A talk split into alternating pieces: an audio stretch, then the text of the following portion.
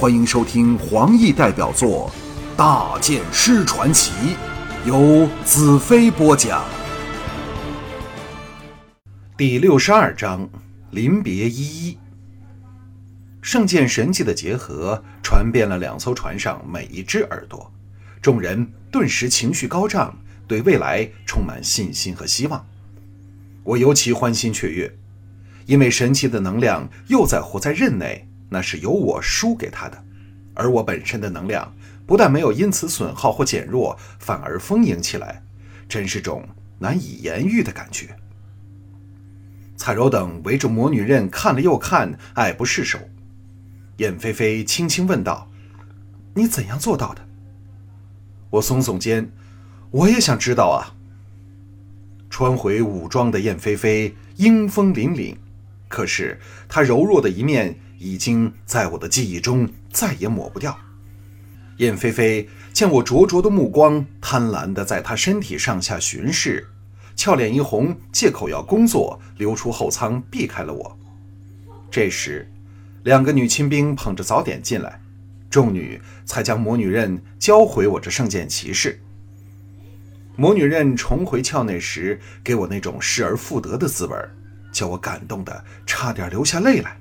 就好像魔女百合又回到我的背上，对她，我已产生了像对彩柔、飞雪、大黑那样深刻的感情，同时也使我对体内的异能多了渴望和期待。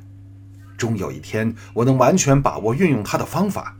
是的，当那一天来临时，就是我代表异物跟乌帝决战的时刻了。接下来几天。我完全陶醉在后舱的众香国和净土北方的美景里。当有小仙河转入望海河后，我才蓦然惊觉到摆在眼前的离别，对我、对他们和大黑是多么的残忍。众女的笑声减少了，我还发觉他们背着我在偷偷垂泪。假如不用离去，那有多好！我也不是整天和众女狂欢作乐。不时取出一起给我的地图，研究圆球上的地理形势。这航海图是否来自智慧点呢？真是让人难以置信。拥有帝国、大沙漠、净土的辽阔大陆，原来在圆球上只占了小小的一块。另外还有两块小了少许的陆地和数之不尽的大小海岛。但比起海洋，陆地只占了不足四分之一的面积，其他全是澄蓝的汪洋。如此广袤的海陆，真是发人迟想。这是否就是宇宙所有生命的集中地？圆球外会否有其他圆球？太阳、月亮和星宿又究竟是什么东西？它们是否就只为了我们的圆球而存在？回到魔女国，我定要仔细翻翻智慧点。魔女的死亡在当时对我的打击是非常沉重的。使我把关键到整个圆球未来的奇书也忽略了，可知情绪会使人不断犯错。就像凤香死后，我大发雷霆，真是想想也叫人不安和歉疚。尼雅从后舱走了出来，坐到我怀里，指着左方远处耸起的一座美丽高山道：“那就是净土九山石河里的捉会山。当我们见到夕阳山时，望海域。”将在两天的航程内了。说到最后两句，他的声音低沉起来，反身紧搂着我。我抱着的不仅是他，还有他腹内的宝贝女儿。想起离别在即，一时也找不到安慰的话。尼亚轻轻道：“兰特，你一定要尽快回来。没有你的日子，一天都很难过。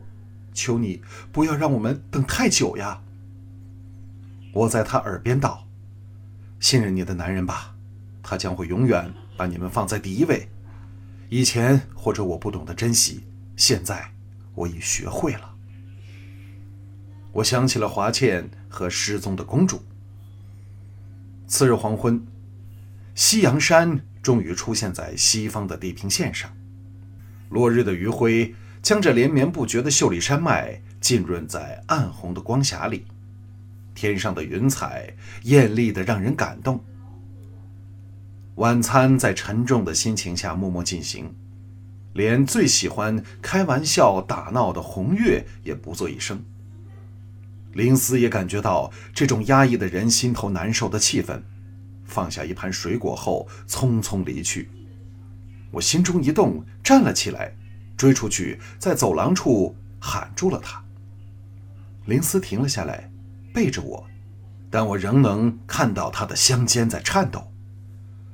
我双手搭在他肩头上，扳过他的身子，然后像那次在刘先成戴青青的房那般，把他压在廊壁处，问道：“为何你这几天总是蓄意避开我？你要不想服侍我，我可以让你自由离去。”林思情急摇头，低叫道：“不不，大剑师，你误会了。林思只是觉得不配，能当你的仆人，我已经心满意足，不敢再有奢求。”我柔声道：“还记得那天我吻你吗？”林思霞烧玉脸，肯定的点头。我道：“那感觉美不美？”林思不胜娇羞，垂下头去，却仍轻轻点头。我道：“那你还害怕什么呢？”两天后，既甜蜜又神伤的旅程，终于在抵达望海域而告终。在我的要求下，望海玉只举行了简单的欢迎仪式。那晚，我们住在大公府后院一个幽静的房子里，连大黑也像感受到离别的情绪，不住缠着我和他玩耍。那夜，我和众女抵死缠绵，痛苦和快乐，笑容与热泪，再没有人能把他们分开。到了次日天还未亮，我爬起床来。众女帮我沐浴穿衣，码头在晨光里和平安逸，让人什么事都不想去做，更不要说远航出海。来到上船的踏板旁，我刚转身，大黑已扑进我怀里，呜呜哀鸣。我怜爱地摩挲着他的大头，让他的舌头热烈地舔在我的脸上，想起。在那劫后灾场找到大黑的情形，心中一酸，道：“大黑，我走后，彩柔会照顾你的，好好的在这安居吧。”话才说完，已忍着不哭的红月和龙姨立时痛哭起来，还多了灵思和尼雅，彩柔也一脸凄然，只有燕飞飞神色平静，只是俏目却半刻也不肯离开我。我逐一和他们拥抱话别。我像个丈夫，像妻子吩咐般向彩柔道：“你给我在净土找个最美的地方，最好是河旁或者湖畔。不过，假如是个山谷，有几道溪流的话也可以。叫尼亚大公命令手下在那儿盖一所房子，不用太大，就是大黑走一遍也要喊累的那种广阔就够了。记得住这么多叮嘱吗？”彩柔凄然一笑道。我会在那人间仙境里等你，直至老死。当我把尼雅搂入怀里时，也感到了搂着与我血脉相连的小女儿。假如能够的话，我会在她出生前赶回来。尼雅柔声道：“大剑师，有时我是不是很刁蛮？”刁蛮？我失笑道：“那绝不适合你，除非在刁蛮上。”再加上“高贵”两字，就是高贵的刁蛮，那就天衣无缝了。尼雅不依的轻捶了我两拳，再次展现了他高贵的刁蛮。龙姨和红月两人一起投进我怀里，哭得梨花带雨，让我这战无不胜的大剑师心乱如麻，毫无应变的方法。彩柔等走了过来，半软半硬拉开了两人，但他自己。也已经成了一个泪人。我向奥利一旁的飞雪吹起口哨，指示他先往船上去。飞雪缓步而来，却不上船，来到大黑之旁，伸下头去。破天荒第一次让大黑肆无忌惮地舔他的脸。我转过头去，刚好燕飞飞来到我身旁，拉着我的手，深情道：“大剑师，谢谢你。”我答道。谢的，应该是我才对。是，我应该感谢他们。如果不是他们，我仍是一个最愚蠢的盲人，看不见爱情世界里那无穷无尽的美景。只有在这样的热恋里，才能让人尝到光阴苦短的滋味。我衷心感谢他们把我变成最幸福的人，而我的回报就是要和他们热恋直至老死，无论在一起时，又或是离别之后。这是一个临别的承诺。